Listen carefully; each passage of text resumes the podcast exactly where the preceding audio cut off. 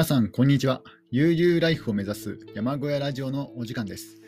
えー、本日は11月14日、日曜日の夜に収録しております。えー、今日もですね、あの昼間の方は暖かかったですね。え動き出すと、えー、汗ばむぐらいな、えそういった陽気な天気でした。でまずはあの現状報告なんですけども、えー、今日は何をやったかと言いますと、あの午前中はですね、あの初めて、えーと、3D アバターをいじってみましたね。えー、ブリロイドという、えー、アプリでですね、まあ、あのもうパーツが揃ってますので、まあ、そのパーツを組みだ組み合わせるだけで、えー、自分のオリジナルキャラクターができるという、まあ、そういう感じなんですけども、まあ、本当になんか、えー、ものの1時間とか、え、あるいはですね、まあ、それにそれにプラスアルファぐらいの時間帯で、えー、ちゃちゃっとね、あのキャラクターができたんですけども、ただですね、あのそれを保存するのを忘れてしまいまして、で、今、今再びなんか似たようなキャラクターを、えー、作り直したわけなんですけども、あの、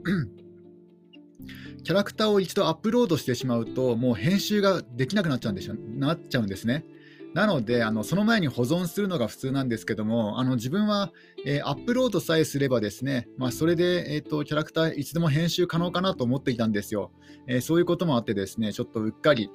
えー、保存することをせずに、え閉じてしまったので、え編集ができなくなってしまったんですよね。それで再度全く同じようなパーツを、え結構細かくパーツを決められますので、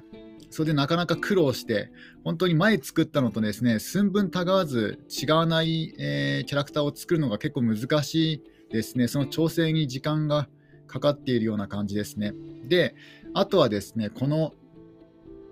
え 3D モデルのアバターを作った時に、まあ、アップロードしたんですけどもなんかその前にですね本来であったら圧縮しないと、えー、ゲームとかでは使用できないっぽいんですよね、えー、で自分は圧縮する前にアップロードしてしまったのででこれでですねあのもう何も使えないんですよ。あの編集もできなければ、えー、ゲームとかで使用することもできない、あのただあの、インターネットのデータ上として存在するだけのキャラクターになってなってしまいましたので、なんか非常にですねなんかかわいそうなことをしてしまったなと、えー、今今ですね、えー、それを元にした、え2号 ,2 号をですね、え作っているところです。えまあそんな感じで、えちょっとずつちょっとずつこの、まあ、3D アバターとかね、えー、そういう方もなんか始めてみようかなと思ってます。ただ、えー、自分はちょっとですね、あの 3D 酔いしやすい、えー、タイプですので、あまりこう、なんていうんですか、オートキャドとか、えー、そういったブレンダーとか、あとは、なんだ、 Unity でしたっけ？なんかそういう立体物をパソコン上で作るっていうですね、そういう作業がひょっとすると向いていないのかもしれませんので、まあ、これはちょっとですね、あの注意深くあの自分の状態と相談しながら、えー、やっていこうかなと思います。えー、まあ、そんな感じでですね新しいことにチャレンジし始めた、まあ、1日目ですね初日なので、まあ、そんなにねあの長時間いじったわけではないんですけどもまあちょっと面白かった。うん、まあ今、今現在はちょっとね、あの面白いかなと。ただ、やっぱり結構細かい作業が続きますので、あのこれ今後、今後もっと、えー、細かいことをやろうとすると、うん、結構大変なんじゃないかなと思えてきますね。あちょっとここでドリンクを飲みます。で、そういうことをですね、午前中と夜、えー、行ったんですが、えー、午後は、昼間はですね、何をしたかというと、あの山林開拓ですね。えー、まあ、あのー、ラジオ、NHK ラジオでですね、なんだろう、あの、えー、杉林、あの人工林の場合は、やっぱり枝打ちとかね、あの間伐とか、えー、そういうことをしないとですね、あのやっぱり荒してしまうんですね。もともと日本に日本に、ね、あった原生林と違ってあの杉林あるいはヒノキのような、ね、あの針葉樹の林の場合は、まあ、災害に弱くなってしまうんですよね。え台風とか地震とかね土砂崩れとかあの広葉樹と違って根っこが直、えー、垂直に、えー、生えますのでだからあの他の今までのね日本の古来からある山林に比べると、えー、弱いですので災害に弱いですのでだからしっかり管理しないと、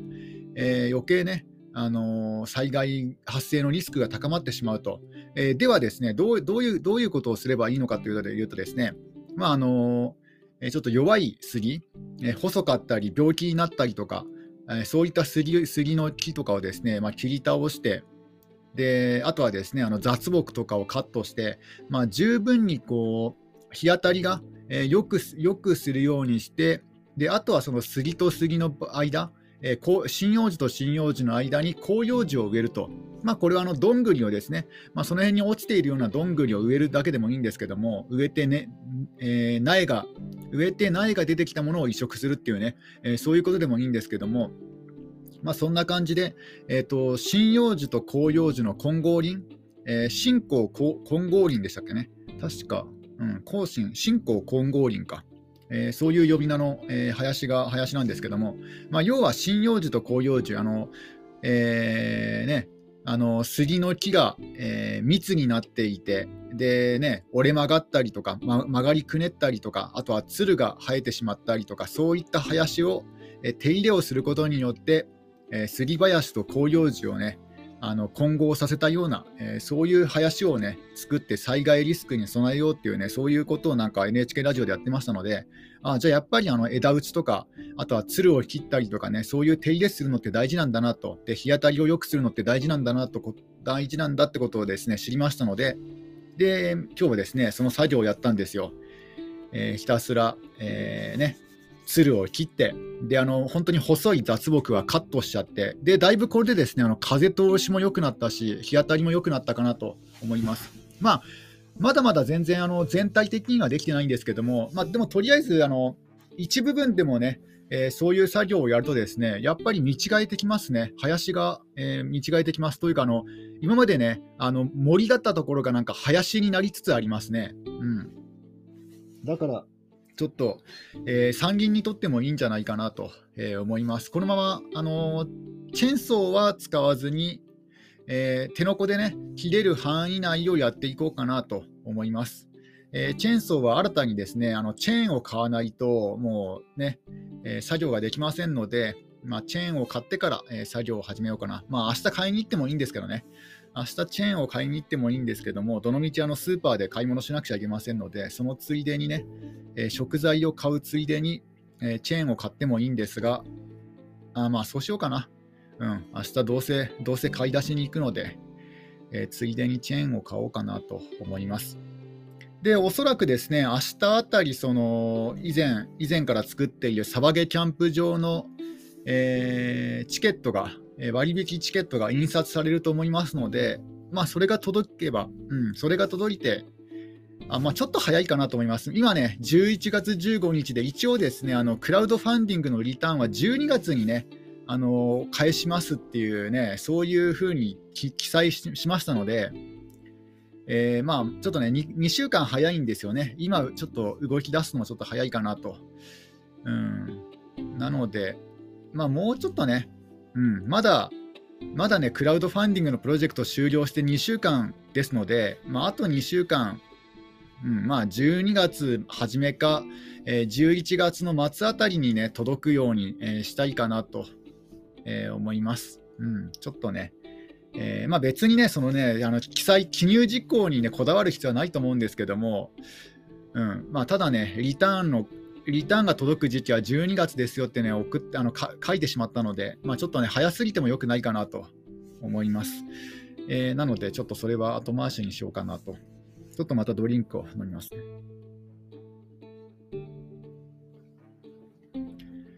で、あとはですね、えっと、やったことは、まあ、大体そのぐらいですかね。うん、特に、えー、何かね、あのー、役に立つようなこととかは、うん、全然できていないできていないかなと。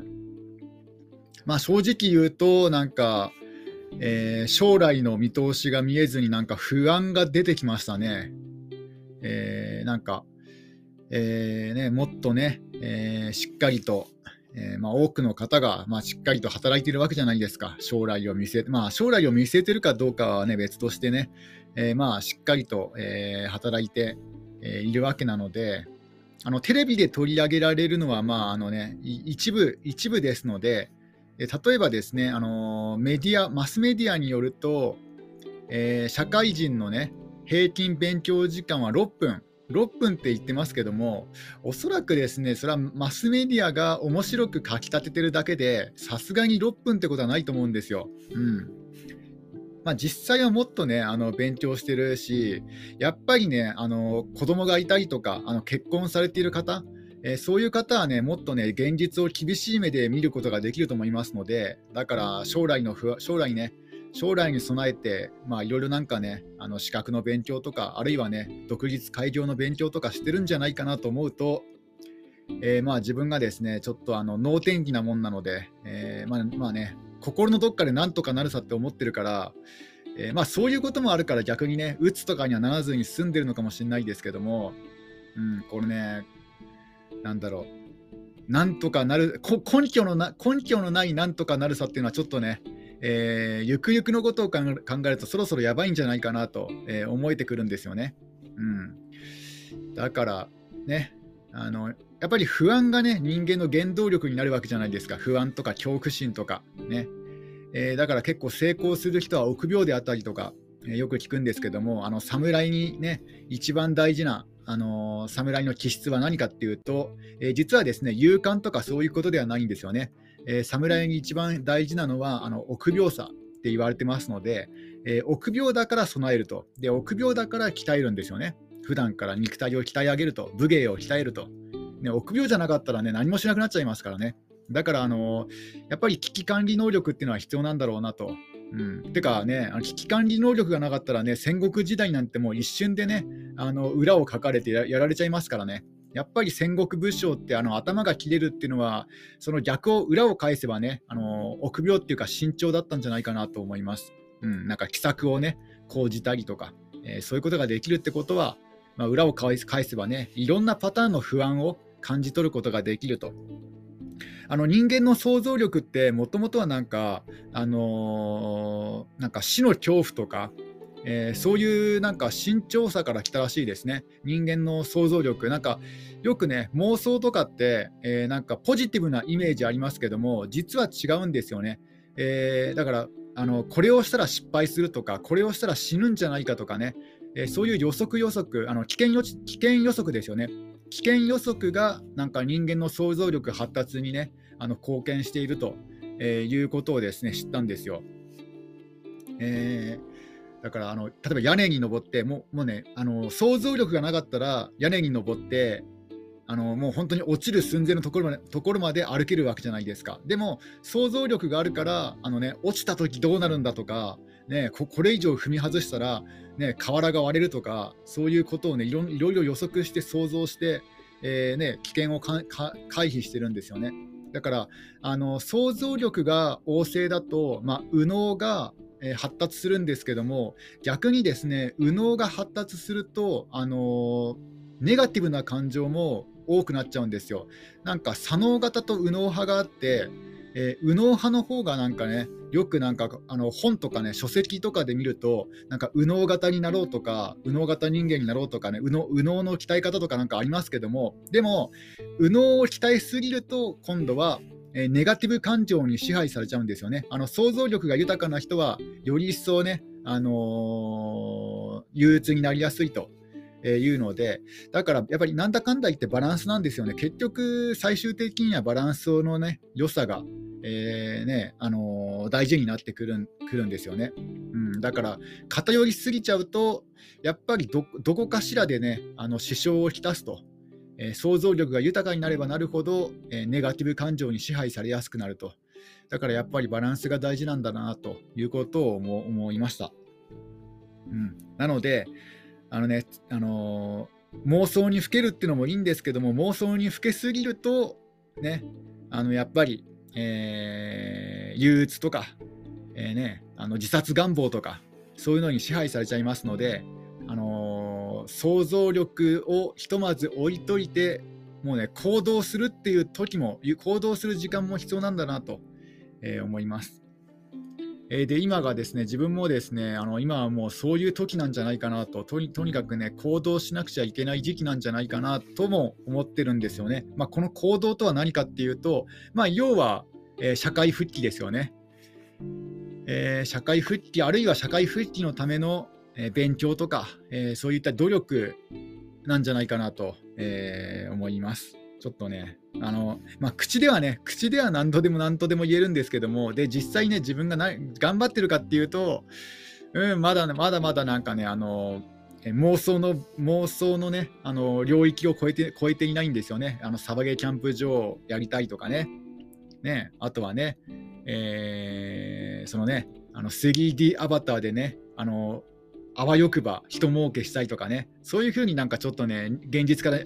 現実逃避ではないんですけども、ちょっとね、取らぬ、取らぬ狸の川山用というか、えー、ポジティブすぎるね、妄想にふけっちゃってるんじゃないかなと。ね、あのー、えー、楽に、楽にね、お金が稼ぎたいとかね、自分が、自分の好きなことでお金を稼ぎたいとか、えそういうことばかり考えて、えー、まあ、それもいいいいんかもしれないですけども、ちょっと現実からね、あまりにも、えー、乖離しすぎてるんじゃないかなと、えー、思いました。その厳しい現実から目を背けて、ね、えーと、現実逃避しているところはあるのかなというふうにも思えてますね、うん。もう少しね、現実と向き合わなくちゃいけない時が来たんじゃないかなと、ちょっとまたドリンクを飲みますね。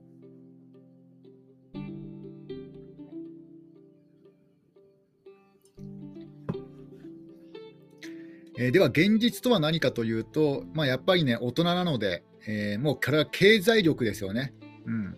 いかにあの経済的に自立するかだと思うんですよ。結局結局大人というのは、えー、そこにね行き着く行き着きますからねどうしても、まあ、要は仕事ができるかできないかなんですよね。いやもうここからはですね抜け出せないですね人間。結局仕事。仕事ができるかできないかでね特に男っていうのは判断されますので、えー、ただですねあの多くの仕事特に日本日本における多くの仕事はまあねあの組織の中の仕事になりますのでまああのえー、て言うんですか派閥派閥もあったりとかねあの偉い人に可愛がられたりとか、えー、そういうね人間関係重視あのー空気のね、空気を読んで、えー、上司の機嫌が、機嫌取りですよね。上司の機嫌取りができるかどうかね、とかね。えー、そういう風になってしまいますのでで、自分はね、そういうサラリーマン的な気質をね、全くと言っていいほど持ち合わせていませんので、というか、そういう方面で努力しようとすると、あのー、結構ね、あのストレスが、えー、精神的なストレスで、え、病んでしまいますので、もうそういう派閥的なね、あの生き方をしようとするともう多分これは最終的には、えー、心療内科とかねあの精神精神安定剤とか飲まなくちゃいけなくなるんじゃないかなと思うのでそういうそういう方面では、えー、多分自分は、えー、才覚が全くないと、まあ、要はサラリーマンには向いていないと。でサラリーマンに向いていなかったら何をするかっていうともうこれはねあの独立改良しかないんですよ。うん、えー、ね、あのー、特に、えー、アスペルガーとかね、アスペルガー傾向の人間、結構あのー、なんだろう、えー、なんだっけな、あのテスラのイーロン・マスクさんとかね、えー、ああいう方、え、アスペルガー症候群なんですけども、え、よくよく考えると、あのアスペルガー症候群ってあの守りに入ると弱いんですよね。守りに入ると弱いから、まあ、常に攻め続けなくちゃいけないんですよ。あのそれそれを最近知ったんですよ。あのアスペルガーで成功している方って、まあ、大抵攻めるんですよね。あの唐揚げ隊長さんもそうですよね。あの攻めるときはすごい勢いで攻めますよね。あのアメリカ大陸縦断とか、えオーストラリア一周とか、ね、英語英語がねほとんど、えー、話せないハンディキャップを背負いながらアメリカ大陸縦断とかめちゃくちゃすごいじゃないですか。だからそういう攻めるときはすごいんですけども、ただ日本にね、日本に帰国して、あのー、ね、あのー、なんだ、えー、日本に帰国して、その、えー、山小屋が、えー、荒らされた、荒らされたというかね、ジムニーが、えー、パンクさせられたとかね、そういうふうそあとはあの騒音事件、騒音事件とかね、そういう守りに徹すると、えー、パニックになってしまいやすいとか、えー、例えばあの北海道で地震に遭遇した時とか、ね、あのそういう時とか、あのやっぱりあのアスペルガー傾向の人間は、えー、もう攻めに徹した方がいいと、とにかく攻めて攻めて攻め続ける一生の方がいいんじゃないかなと。でね、自分もね、多分ね、あの病院にでね、病院でね、審査してもらったわけじゃないんですけども、おそらくね、アスペルガー傾向だと思うんですよ。あのー、結構、人間関係もなかなかこうコミュニケーション、えー、コミュ障なので、だからそういう人間は、もう守っちゃだめだなと、え、守りに徹しちゃいけないので、もうとにかく攻めるしかないと。で、今のね、現代社会でいう攻めるっていうのは、まあ、要はね、自分から稼ぐってことですよね。あの人の下について、あのまあ、要はサラリーマン的に働くのではなくて、あの個人開業主になるってことですね。えー、なので、個人開業主になって、えー、ね、攻めて攻めて、えー、攻めまくろうと思います。まずそのね、第一戦、初戦は、えー、サバゲキャンプ場です。あ、よく考えたらあれですね、あの、杉の伐採とかも攻めですよね。まあ、たまたまね、運がよく今まで大きな事故にね、出くわさなかったっていうのもあると思うんですけども、そんな感じであの攻めるときは得意なんですよ。どんどん攻めちゃうんですよ。むしろ攻めす攻めすぎちゃうぐらい攻めちゃうんですよね。だから車もね、車の後部ガラスを割ってしまったりとかね、あの杉が倒れてきて。だから、えー、攻めるときはいいんですよね。あの例えば、えー、山林を購入して、もう山小屋だってあの半年かからずに作っちゃった気がするんですよね。だから何かするって時は集中的にできるんですよ、攻めるときは。ただ、そのね、山小屋を建てることはね、できても、その山小屋を守っていく、山小屋でね、ゆっくりと生活していくっていうのが弱いんですよ。これはもうね、あのアスペルガーの人間の特有だと思うんですよね。作るのはいいんですけども、それを維持維持管理するのが苦手なんですよ。だから、あの永遠に作り続けるとかね、あるいはあの全く別なことにチャレンジするとか、もうそういう人生じゃないとダメなんじゃないかなと、あのカジキとかマグロみたいなね、サメとかね、そんな感じで、特にとにかく泳ぎ続けて、泳ぎ続けないといけないと。えー、それが、えー、アスペルガー傾向の人間が、えー、生きるね、生きるための、えやり方なんじゃないかなと、え思います。織田信長も多分そうですよね。なとにかくね、守りに徹すると弱くなってしまいますので、ととにかく、えー、攻めると。あでも信長はなんか、えー、ね、守りというか、なんかあの実はね、あの今川今川との一戦以外、奇襲は一度もやってないんですよね、織田信長って。あの奇襲のイメージがありますけども、実は他の戦闘ではあの100%勝てるっていうね、確信がないとね、あの戦をしなかったっていうか、えー、もう勝てるところまで行って勝つっていうね、あの勝てるところまでもうあのいろんな知略を、えー、巡らせてで、勝てると判断してから、ね、実際戦を起こすみたいなね、だからあの武田信玄とのあのなかなか戦わずにね、ずっと戦わずになんかあのお土産お土産とかをね渡したりとかなんかしたっぽいですね、なんか漆塗りの、えー、ね、なんかあのちゃんとした漆塗りのお土産を渡してご機嫌取りをやったんですよね、武田信玄で。で、武田もなんか頭がいいから、ね、そういうご機嫌取りなんじゃないかと思って、そのね、漆を削るんですよ。で、ね、これがね、パチモンであったらね、漆削ればね、漆の下はなんか普通のね、あの器なんですけども、その漆なんか7層ぐらいに塗られてるんですよね、漆のちゃんとした漆器って。だからそのね削った削ってもまだ漆の層があったからあこれ信長ってやつはねひょっとしたら本当に自分に浸水してるんじゃないかなと、えー、そういうふうに思ってちょっとほだされてしまったと。ねまあ、それもね信長は多分そこまで考えてあのちゃんとしたものを送ったと思うんですけども、うん、だからねあの実はまあ臆病な面もあったんですよね信長。だから信長はひょっとしたらえー、アスペルガーじゃなくて、もっとね、頭がいい、単純に頭がいい HT、え？ADHD タイプだったのかもしれないですけども、うん。まあ、そんな感じでですね、あの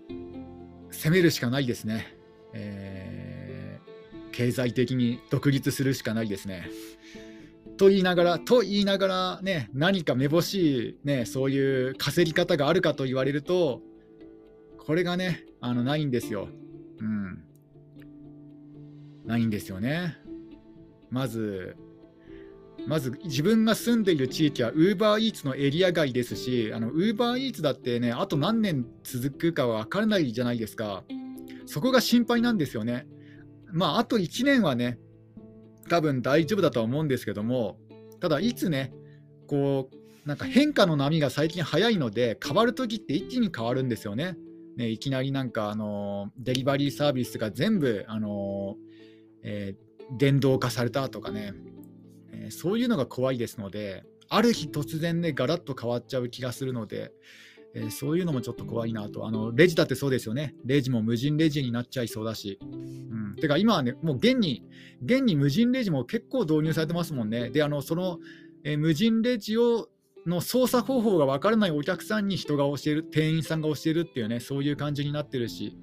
うん。ちょっとまたドリンクを飲みます。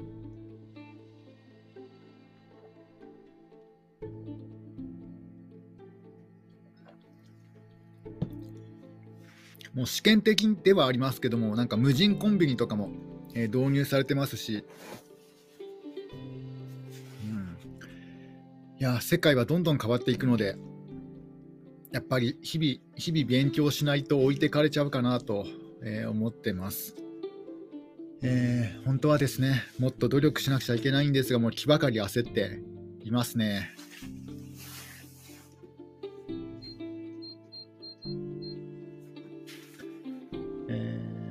まあ時間はあるので、時間はあるからこの時間を有効活用して勉強すればいいんでしょうけども、まあね、あのー、そういう時間をネットサーフィンでね、あの潰してしまったりとか、えー、してしまってるので、えー、やっぱりね、えまあ、気持ちを切り替えて、なんか頑張らなくちゃいけないかなとは、え思いつつも、ね、なんかちょっとね、YouTube 見ちゃったりとか、え、してますので、え、頑張らなくちゃいけないかなと。まあ、とりあえず一つは、そのサバゲキャンプ場ね、どこまでできるか分かんないんですけども、ていうか本来であったら、もうサバイバルフィールドとかね、あのアルバイトとかに、アルバイトとかして、どういう感じか勉強すればいいのにもかかわらず、それさえしていないっていうのがもう、もう致命的ですよね。本当であったら、あのー、今今頃、えー、サバイバル他の他のサバイバルゲームフィールドに、ね、あの見学に行ったりとかあるいはあのキャンプ場に、ね、あの行ったりとか、えー、すればいいんですけどもなかなかねあの重い腰が上がらないっていうね感じですかね。うん。えー、まあとにかくとにかく気持ちばかり焦ってるなと。やばいな。焦りますね。いやー。これからどんどん寒くなる一方ですもんね、しかも。うん、それもちょっと憂鬱です。えー、とりあえずは、うん、まあ明日ね、また、明日また求人情報でも見ようかなと。明日になればハローワークの求人情報が、えー、また更新されますので、うんえー、それを見て、まあね、毎回同じような求人がね、出たりとか出るだけなんですけども、えー、まあ、まあ、まあね、見ない、見ないことには何も始まらないので、まずはそういうのを見たりとか、えー、あとは、うん、まあそろそろね、クラウドソーシングサービスとかなんかね、始めてもいいんでしょうけど、てかもう始めるべきなのかなと思いますね、どっか登録して。うん。えー、あとは、えー、まあ、まあ明日も天気が、これこの後も天気がいい日が続きますので、まあ明日も明日で山林開拓は、えー、することになるんじゃないかなと、まあ、えー、手の子であの雑木を切るっていうことになるんですけども、うん、それで、えー、少しでも日当たりが良くなるように、え、したりとか、え、あとはですね、うん。あとはまあ買い物かな。うん、食材買い物に行って、まあ、チェーンソーですかね。チェーンソーの刃を買いに行って、チェーンを買いに行って、で、まあ、そのぐらいかな。まあ、とにかくこれからね、あの冬あの厳しい冬が来ると、まあ、この厳しい冬というのは、あの実際の冬と、まあ、今後のこれからの日本の未来をね、あの未来をこう比喩的な表現で表しての、えー、厳しい冬ですね。厳しい冬に備えて、ちょっとね、あのー、栄養価の高い、えー、木の実とかを、え集めなくちゃいけない時期なんじゃないかなと。なんかね、知識とか技術とかスキルとか人間関係とか、えいろいろそういうものをね、蓄えなくちゃいけない時期なんじゃないかなと。これから日本はね、本当に厳しい時代がやってくると思いますので、うん、今のうちになんか手持ちのカード、少しでも強いカードをですね、え、用意しておくような、そういう時期なんじゃないかなと、え、思いました。え、それでは皆さん、今日も一日楽しんでいってください。終わり。